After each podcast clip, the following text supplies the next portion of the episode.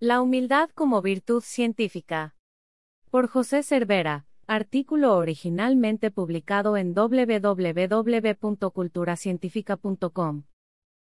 Gente que practica ciencia desde la arrogancia hay, ya lo creo, incluso en según qué disciplinas o instituciones abundan. Personas de teoría única que acertaron una vez en algo importante y desde entonces mantienen su hipótesis favorita como única aceptable, científicos que solo se relacionan con discípulos de su secta, que rechazan a quien tiene ideas diferentes, que son incapaces de imaginar que sus ideas puedan ser insuficientes o mucho menos erróneas.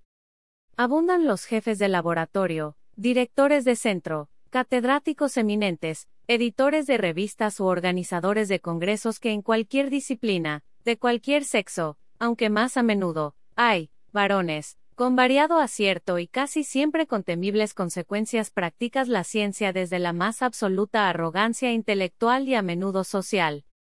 Todos los que practican ciencia los conocen o los sufren, tratando siempre de sobrevivirlos. Porque un científico arrogante, especialmente cuando esa arrogancia se manifiesta en su producción intelectual, es un mal científico. No porque su trato sea muy desagradable, que lo es, no porque suponga un obstáculo al avance del conocimiento al dificultar la adopción de nuevas ideas, que lo hace, sino porque su ciencia es mala por definición.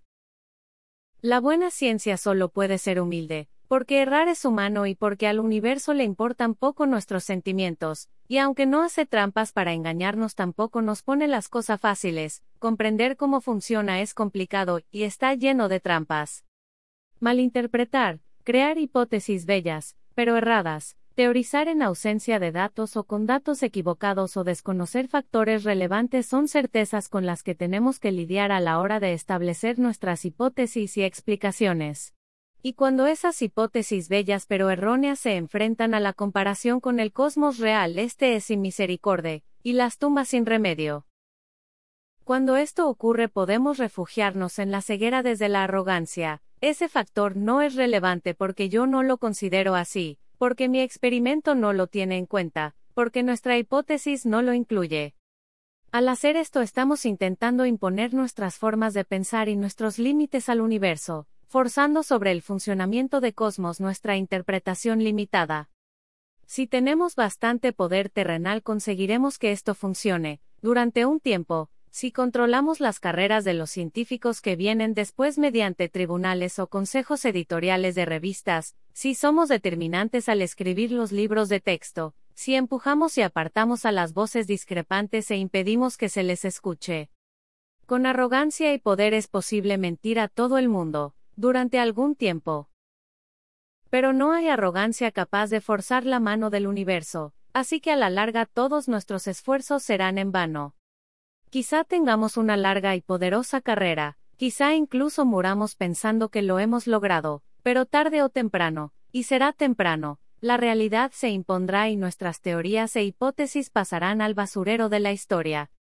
No será siquiera recicladas como parte de teorías mejores, como ocurre con los avances correctos pero siempre, hay, insuficientes, sino que serán descartadas y quedarán como notas a pie de página en la historia de la ciencia, asociando para siempre nuestro nombre con el fracaso. Los mejores científicos son humildes, no por vocación propia, sino por experiencia duramente ganada. Por errores cometidos, hipótesis rechazadas, experimentos fallidos, dificultades no superadas, por meteduras de pata risibles, confusiones involuntarias, complejidades experimentales o de campo no tenidas en cuenta. Es cierto que la naturaleza no nos miente de modo malicioso, pero a veces puede ser puñeteramente sutil, y esconder fuentes de error en los rincones más inverosímiles. Uno puede estar al borde del Nobel, y descubrir de repente que sus datos están contaminados, y no dicen lo que uno pensaba que decían, perdiendo cualquier posibilidad de alcanzar la gloria. Y eso duele, pero solo se convierte en una catástrofe si se le suma una buena dosis de arrogancia. En presencia de humildad el error se desarrolla, y se acaba convirtiendo en el germen de nuevas ideas, nuevas hipótesis, nuevos avances.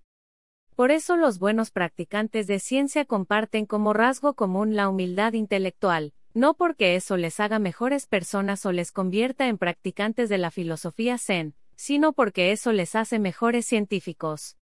Ante el maravilloso, complejo y sutil universo que hay ahí fuera, pensar que una mente humana pueda contener toda la verdad no solo es arrogante, es estúpido. La humildad, pues, es una virtud científica, porque nos ayuda a entender mejor